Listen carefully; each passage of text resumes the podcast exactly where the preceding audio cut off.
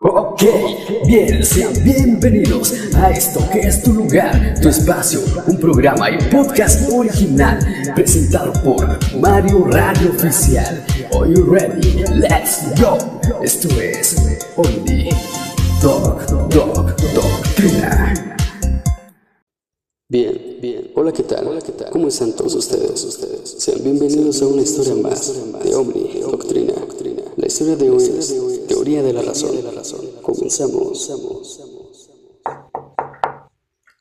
Albert, ¿se puede? Sí, Jeremy, adelante. Oye, Albert, tengo días cuestionándome sobre una pregunta. ¿Tú qué opinas sobre la teoría de la razón? ¿Crees que haya un origen sobre eso?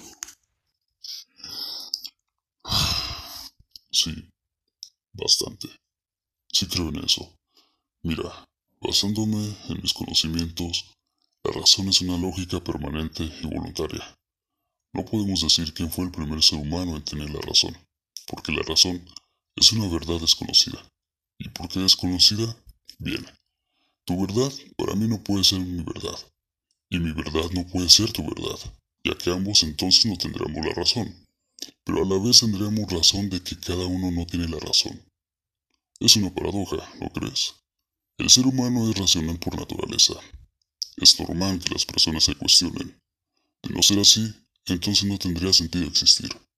Pienso que la razón es un signo de señal de vida, porque todo aquel que no razona no sabe lo que está viviendo, porque solo tiene la idea, mas no el sentido.